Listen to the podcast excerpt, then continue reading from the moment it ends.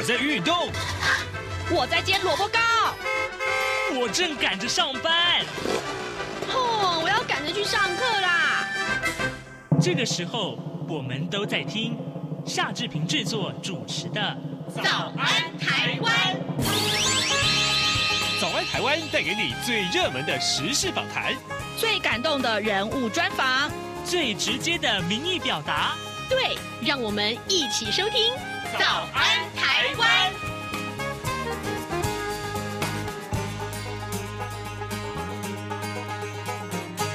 早安，台湾！我是夏志平。今天是二零二零年的十一月四号，星期三。今天呢，我们在早安书店这个单元里面为您邀访资深的媒体人郭鸿章来到节目当中啊。鸿章现在已经在呃位子上了。待会儿呢，我们会跟鸿章呢进行访谈，介绍这一期的多维月刊。当然，更重要的是，我们锁定了很重要的新闻话题，要跟大家进行解析。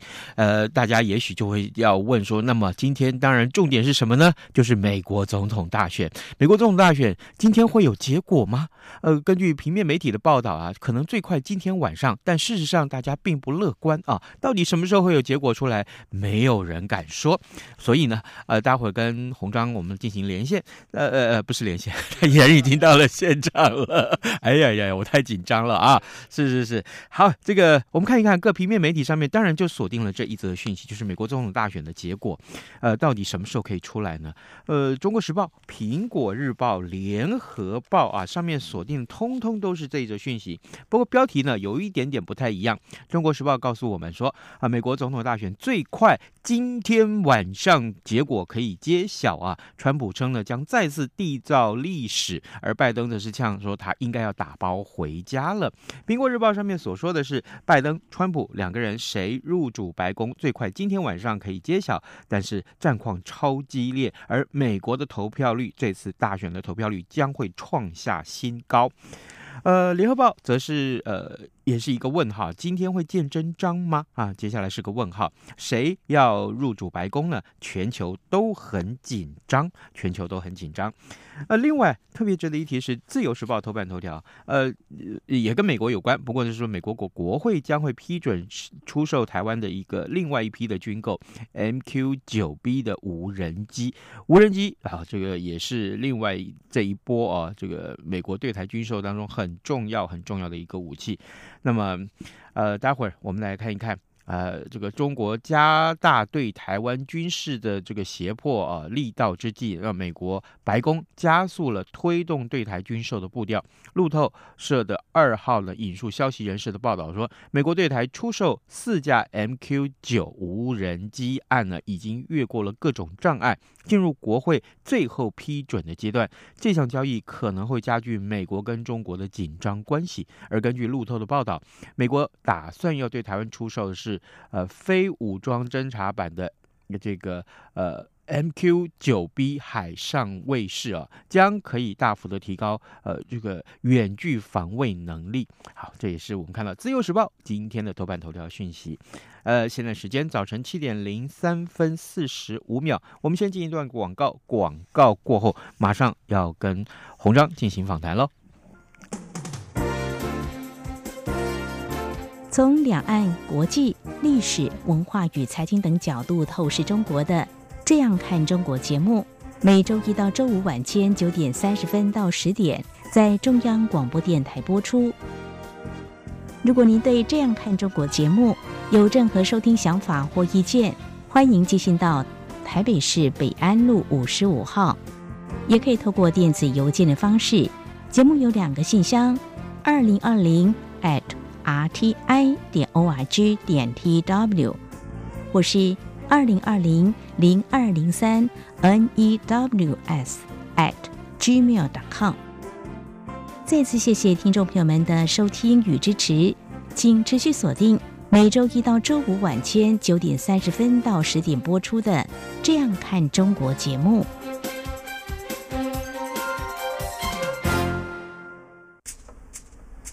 早安，台湾，你正吃着什么样的早餐？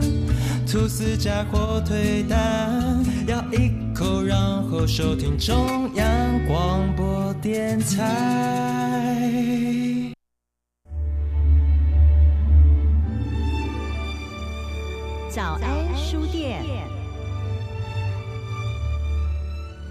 这里是中央广播电台台湾之音，您所收听的节目是《早安台湾》，我是夏志平。此刻时间早晨七点零五分三十秒了。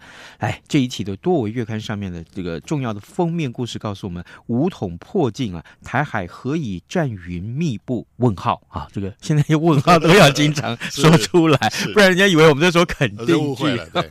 哎，跟大家介绍资深媒体人郭鸿章，现在来到节目的现场。鸿章，你早，早安，各位听众早。志平早，当然最近啊，这个武统的这个话题啊，这个天天几乎都可以跃上版面，就、嗯、包括了这个美国对台军售。我们之前曾经请校委在节目中跟大家分析，呃，到底呃这个重点呃那些武器的性能是什么？嗯、那这一次今天的这个头版头就要告诉我们，无人机出来了。好，这个对于武这个武统的这个讯息啊，大家一直呃。在台湾也有很多的这个，比如说民调也好，新闻的探讨。这一期多维月刊在怎么样去从哪个角度来探讨这个话题？呃，其实多维一直会对两岸，尤其是中国的理解，嗯，呃，用比较多的力气去挖掘。也就是说，呃，过去台湾去分析两岸关系，当然是以台湾的立场去看。呃，这这当然是必然的，因为我们毕竟我是台湾人嘛，哈，中华民国。那从我们的利益出发，或从我们的角度出发，那是必须的。但是你的对手你不清楚的话，那风险更大。所以有时候倒过来，你得站在他的角度去看，呃，两岸关系的问题。嗯，那当然，两岸关系不是只有两岸关系啊，是那周边再往外就是，其实就是美国美中台。嗯，那你要不要再把周边国家日本也算进去？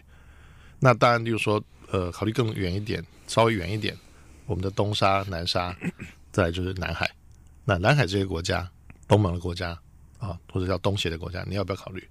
那以这样子来看，嗯，就说即使中共所谓的武统，是不是已经就像我们的另外一个一一个篇章写的，都为另外一篇文章写的，呃，习近平按下了这个暂停键，嗯，也就是说，似乎你从这个封面的照片，你可以看得到，这个习近平在这个检阅。他们在海上这个叫做阅兵式的时候，诶，他露出一点点笑容。嗯，呃，这张照片找的不是他最凶的那张。嗯，他用的是有一点点笑容的，是，但不是完全的笑。那是什么意思呢？大家可以想一下。也就是说，嗯，是他的自信吗？还是说，呃，他不是那么想要做这件事情？就是发动战争是哦，我就我就卖个关子，啊、就是说这个东西大家呃要自己的去去观点去或者自己的这个整理去判断，因为毕竟没有人敢说得准。是，由于中共现在更加的集权，尤其是五中就是五中全会十九十九大五中全会之后，嗯、呃，他现在把这个建军一百年也列为第三个一百年了。嗯，那前面有提到有建党呃建政，现在在建军。那建军他当然他那些目标林林总总就不念了，其实就是说继续的强兵，继续的做好战争的准备。那可能就是就像习近平之前在阅兵讲的，或者在检阅检阅部队的时候讲的说，说要打要能打，然后还要能够打胜。他要的解放军是这样子。那打胜包含一定包含了他的最大假想敌就是美国。嗯嗯，包括了呃前几年他们很流行的这个呃介入的拒止。就 A two D two，像这个校委可能之前都讲过，但是特别要去讲的就是说，他会做的就是先阻止美军介入台海，再来再来处理台湾，嗯，而不是先打台湾。哦，了解，这是我们一般听众可能要去想清楚的部分啊，就是说，当然有的听众比较厉害一点的，其实他已经知道这个事情了，嗯，但是我们可能，尤其在台湾的听众可能会有点说，哎呦，反正现在。这个呃，中共的军机一直在绕台湾嘛，或者跑到我们的西南空域，嗯，就这样嘛啊。但是这个这个风险是不能轻忽的。嗯，好的。对呃，各位听众，今天早上之平为您连线啊、呃，不是我又讲连线，我很喜欢跟你连线。对 这个呃，我们邀请到郭鸿章亲自来到节目当中，跟大家来介绍这一期的多维月刊。刚刚我们就做了一个广泛的解释，嗯、正好你也提到了美中台。那提到美国，当然现在最重要的一个新闻焦点就是在美国总统大选的结果。是我稍微投票，对我稍微借用一下鸿章一分钟的时间呢、啊嗯，就是呃，目前我们来看呢、啊，呃，各州他们这个不管是截止投票或是开放投票，嗯、因为时区很大啊，是很多，那么规定都不一样啊、呃。佛罗里达州啊，Wisconsin 啊，还有就是亚利桑那这些关键州。啊，呃，大选日当晚之前送达的这个邮寄选票才算有效票。那么北卡拉还有宾州啊，这是允许大选日以前寄出，而且三天之内寄达，通通都算。好，这个密西根呢，只是只要具有大选日以前的邮戳，呃，选后十四天。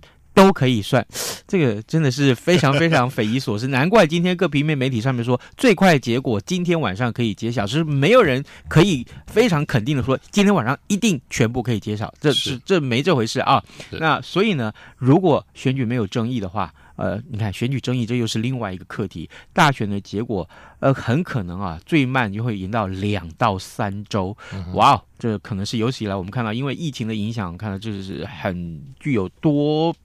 很多的变数的一场美国选举啊，嗯、那么呃，当然了，还有就是，如果说这个呃选票发生了这个你要重新验票一些争议的事件的话，恐怕会拖得更久。嗯、那呃，让人不禁想起当年老布希和这个呃高尔的的这个这个选那一场选战一样。当然了，这个到底现在谁赢谁输，其实很难讲。嗯，我还记得上一届四年前，Hillary 他。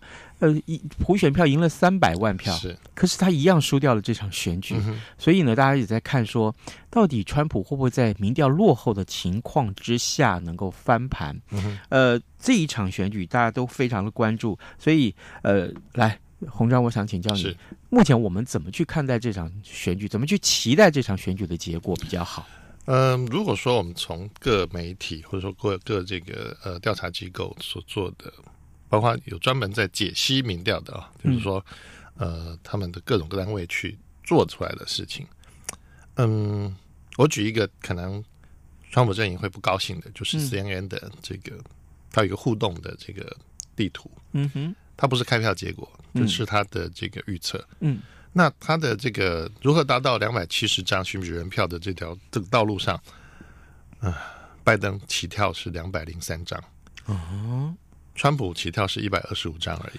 哦，因为他这个是根先根据说他原来的各稳定支持嗯。该政党的州。嗯哼，那就是所谓蓝州就是这个民主党这边，红州就是川普这边。嗯，所以他们把这几个州加起来，呃，现在先是二零三跟一二五的比，但是这是底，所以中间剩下两百一十张，他们叫做 battleground 嗯，就是。呃，必争之地是啊，这那你也可以叫摇摆州，但事实上这已经超过原来摇摆州的定义了。是，也就是说，呃，在今年这一次的选举，这两百一十张的选举人票，它分别落在一二三四五六七八九十十一十二十五个州。嗯，这十五个州分别掌握了两百一十张。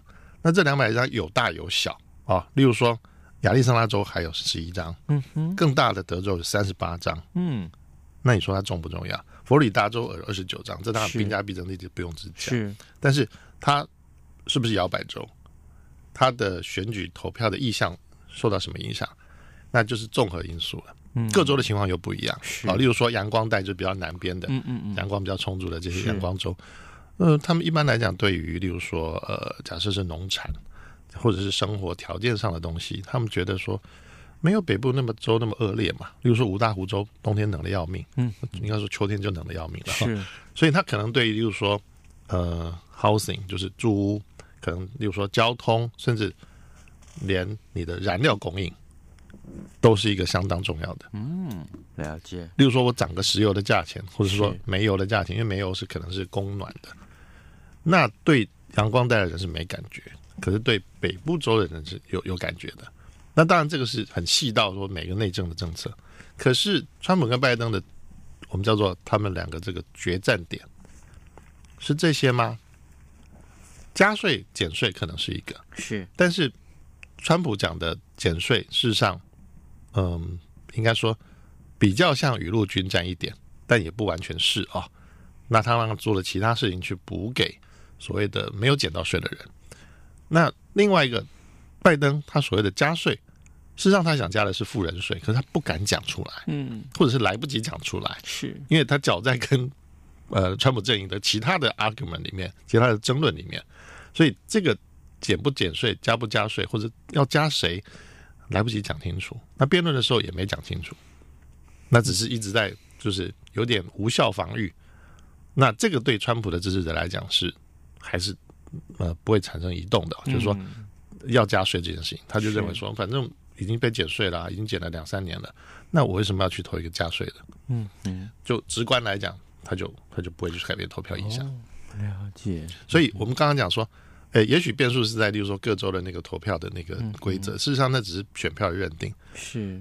那既然说两个阵营没有共识，嗯，也就是说，那基本上各州就看各州的影响力。嗯嗯。如果是共和党可以影响的州，那共和党本身的规则，你就可能可能本来就改不了的。是因为那个州有州议会啊，大家不要忘记的，州其实就是个国，嗯哼，它有它的州的法律，就是它的法律，嗯哼，除非是联邦所规范的事情，大家共同遵守，例如说跟国防有关的，嗯，哦，或是外交的权利，但事实上对内政来讲，大部分都是州的法律决定，甚至这些投票规则也是。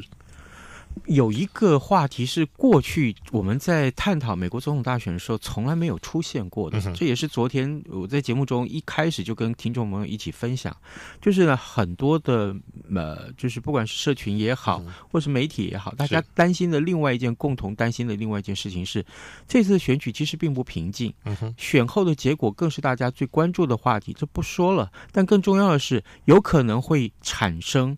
选举结果大家没有办法认同而引发的一些暴乱，嗯嗯、这个话题是从来我们在探讨美国这个民主社会产生领导人的时候，产生总统的时候，我们从来没有看到过的。连欧洲各国都担心，德国也呼吁说，美国要你自己要这个理性啊。嗯，这个这时候变得不理性了吗？你怎么去看待这个可能在选后产生发生的这些个暴动也好，或说是这些呃选民的不平静？但川普很可能。很可能不会镇压，看照这个媒体的解读来说，可能是如此哦。嗯、呃，应该是说，其实都有可能。嗯，呃，并不能断定说一定会暴乱。嗯，而是说不能说绝对不会有暴乱，是应该是倒过来讲。嗯、也就是说，对对某些州或某些选区，就他就可能就真的有争议。例如说，当年的呃，你提到之前那个布希跟呃高尔的那支在佛罗里达州。其实也差一点演变到，就是大家要上街头了。对对，因为两方阵营的这个自治哦，自呼吁自己的支持者自我控制，呃，有效果。其实这个就是你候选人自己的责任。嗯，也就是说，你现在争的不是一般的候选人，不是一个，例如说这呃这个小镇的镇长，或是那个州镇的警长这种小职位的争取，嗯、你你争取的是国家大位。嗯哼，那。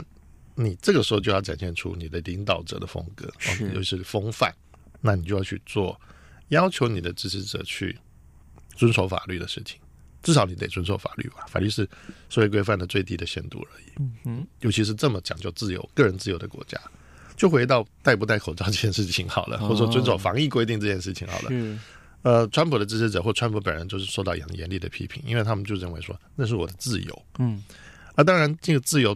讲的深一点是深植于他们西方的呃这个人权的深层次的文化的问题，也就是说，他们认为人权天赋人权嘛，嗯，上帝给我的，啊，嗯，所以连上帝要我死这件事情我都不能随便阻止，我不能扮演上帝，医生也不能扮演上帝，哦，所以他们会 challenge 包括佛系的各种要求，嗯，或是他们的公共卫生。的这个单位所提出的要求规定，他们认为说这是违背我的信仰的，更不要讲这些人是远渡重洋，从他们的祖先从英国原来是信了新教，以为有更有自由，结果新教更加的这个封建集权，嗯，国王嘛啊，英国国王压迫他们，所以他们才到了北美十三州来移民，嗯哼，结果没想到又被英国远渡重洋的这些税吏税吏官员。课征这个不合、不合逻辑，甚至甚至过高的这种，甚至茶叶税都课了。是，对喝茶来讲，英国人或者英国的移民来讲，喝茶是是大事啊。嗯，因为其实基本上那是对健康有利的事情。是，结果你课以重税的时候，他就抗争。嗯，那更不用讲说，他这种抗争是为了自由。嗯，所以这是一个 DNA，这是美国人的 DNA。当然不要说。呃，每个人都会把这个 DNA 这么显性出来，嗯、也许就是回到川普自己也很强调的这个 law and order，嗯哼，法律跟秩序，嗯哼。那他在处理呃 Black Lives Matter，就是黑人命也也是命这件事情，嗯哼，引发的冲突跟暴乱的时候，嗯，他其实是下重手，嗯哼，但他并不是直接镇压所谓的运动。嗯哼，其实他这个还是有界限的。你看到各州的警察执法，实际上还还有这个界限。是，当然，黑人一直会遭到警察有刻板印象的执法，才造成的人命死伤，这是确定的。嗯哼，美国这件事情是确定的。是，但这也跟黑人族裔过去的他在社会上的社经地位有高度的相关。是，那社经地位也会造成另外一种情况，就是说。我认为我奋斗可以改变命运，可是可能很多人不这么认为。嗯，这个族群里面就充满了这种文化。是，呃，就跟我们讲说，美国你可能听很多嘻哈，很多 rap，它最大发源地是南加州的一个叫 Hampton 的地方。嗯哼，Hampton 这个这个小区啦，讲难听就是一个镇。嗯嗯，大部分美国现在很有名的 hip hop 歌手都是从那边出来的。那个镇其实穷得要命，哦，没有别的出路，没有大工厂，没有大企业，甚至你不要想象有什么矽谷那些嗯新创，嗯，不会有，绝对不会有，几十年来都不会有。可是这边的小孩就很会，因为都是包括例如说呃有色人种，尤其是很非洲裔，他们特别对这种律动跟音乐跟甚至谈话。把它融合起来的这个这个很有天分，那刚好也有唱片制作人，可能也是出身这边，或者是从这边过来找来这边找人才，哎，发现有，然后就慢慢培养出来，就变成一个当地的一个特色行业。嗯嗯嗯。但是他们还是会觉得说，我不能只待在 Campton 这个地方，是。所以有一首很有名的歌，就冲出 Campton，。嗯嗯。甚至拍成电影，就是在讲他们的奋斗历程。那。回到刚刚讲黑黑人的命也是命，那你难道城市只有是也是命吗？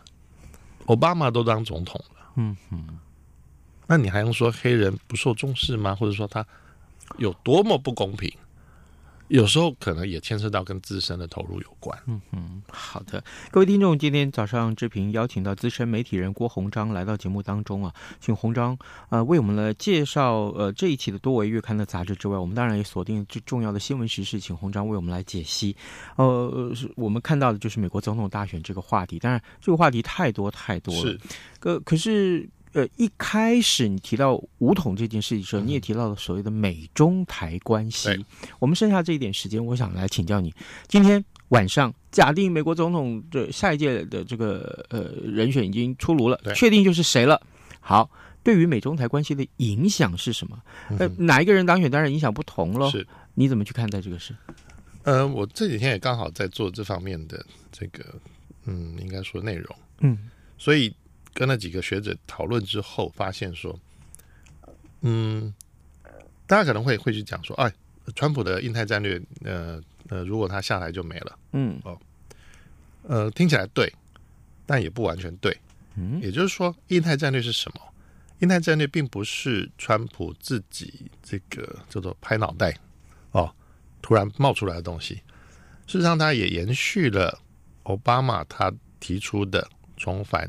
亚洲，嗯，就是美国重返亚洲，嗯，或者是亚太再平衡，是，他有要去制衡中共的这件事情，嗯，有这个思考在里面，也是延续的。也就是说，这两个任，呃，两两个总统虽然看起来路数不太一样哦，呃，川普在做印太战略的同时，事实上他例如说跑去跟欧洲讲说，呃，我我我不需要再再派那么多人驻驻扎在这德国了，我要回来了。伊拉克战争我要结束了，阿富汗驻军我也要结束了，然后甚至跟嗯韩国说，呃，南韩说，哎，这个军费我们来好好来谈一谈，你要自己要分摊多一点，好，我我要我要收钱了。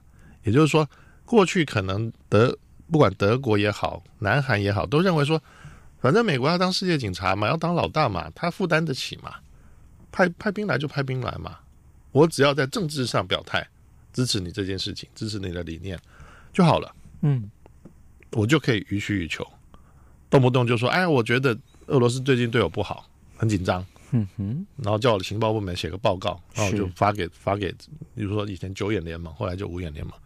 我就透过这个发给美国，跟美国老大说：“哎，不行了，这边吃紧，嗯哼，再再再弄几架轰炸机来，再弄个这个一万名官兵来。是。以前是这样，但是对不起，川普告诉你不是，因为我美国现在，嗯哼，说不好听，他只是没说出来说，我现在做不了这个事情了，我资源有限了。所以我我打个岔啊，就是说。”今天你刚刚提到制衡中共的想法还是会延续下去，是，就是美国换汤，对，换汤换药，但是可能药名会换。但是因为不管是谁当选，但川普当选可能力道是一样，但如果是拜登当选的话，其实力道会有所不同。有可能，因为他的理念是说他在辩论会第二场的时候说出来，嗯哼，虽然他不是在讲国家安全，但是外交政策，但是在国家安全的时候讲出来的，也就是说，他说我希望。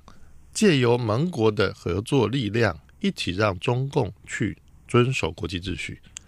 那这个在国际关系里面，就是跟原来的古典的这种现实主义，我去希望大家的力量来制衡嘛。嗯，一个可能叫做新崛起的强权，是或者是想要挑战唯一霸权的另外一个这个新兴的强权。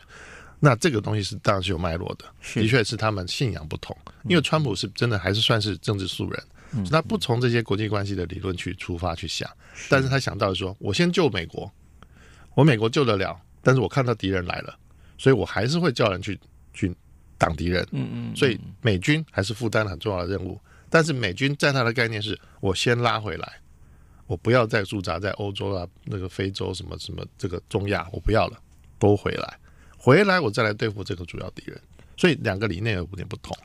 哦，原来如此。好，呃，此刻时间早晨七点二十七分三十秒了啊，我们先请鸿章休息一下，我们进一段广告。广告过后呢，我们马上回到节目的现场，我们继续来请教鸿章。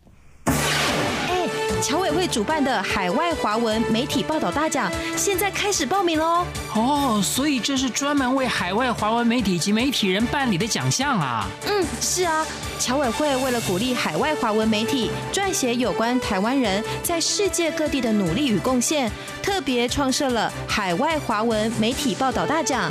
只要是平面、网络报道或是广播节目作品，从二零一九年一月一号到二零二零年十月三十一日起。期间发布在中华民国境外的媒体平台都可以报名参加，这么厉害！哎，去哪里可以报名啊？记得在十一月三十日报名截止前，到侨委会的官网线上报名。最重要的是，这一次的奖金太丰富了，总共有六个奖项的优胜得主可分别获得美金两千五百元的奖励哦。那还等什么？我们快去准备报名资料啊！哎。你节目还没录完啊？好的，我们来看看啊、呃，这个。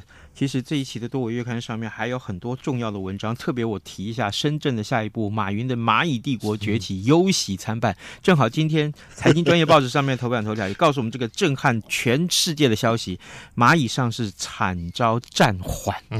哎呀，真知灼见啊！而且你看，马云前面才说这个呃没有中没有金融系统这件事情讲完没多久，对，他就被约谈了。他毕竟是树大招风吧。我觉得这个就是共产党的理念，嗯，一切都是党的。好，这个也也提醒大家，这个结论真是也提醒大家，我们。我们真的看看这个怎么样去看待这一场总统大选，美国总统大选的结果，还有就是未来美中台的关系，更重要是美国跟中国两个强权的对峙。是。好，今天我们非常谢谢洪章在节目中接受我们的专访，谢谢你，洪章，谢谢。嗯哼，当然大家也随时要锁定中央广播电台各节新闻，或者是中央广播电台的官网来看一看美国总统大选的结果。谢谢您的收听，我们明天再见喽。被丢弃